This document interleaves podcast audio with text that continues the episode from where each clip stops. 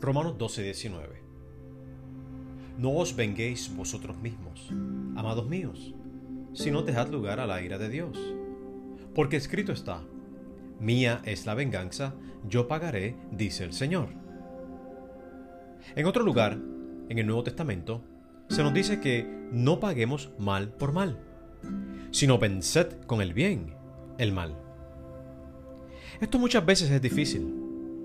Cuando nos afrentan, cuando hablan mentiras sobre nosotros, cuando nos acusan sin razón o cuando nos difaman.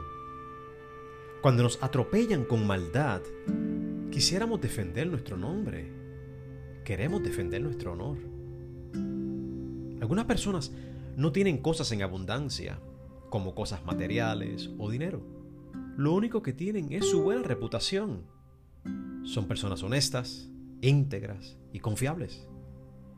De momento viene alguien de buenas a primeras y les daña la fama por la cual son conocidos. ¿Qué sucede algunas veces?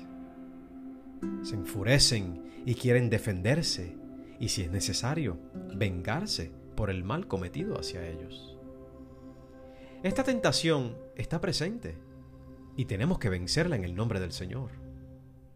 En nuestro interior se levanta un deseo de ver nuestros nombres vindicados de lo malo que se ha hecho en contra de nosotros y quisiéramos ver a nuestros acusadores o maltratadores avergonzados por lo que hicieron. Y es ahí donde, si atendemos nuestros impulsos, podemos caer en la tentación de vengarnos por nosotros mismos.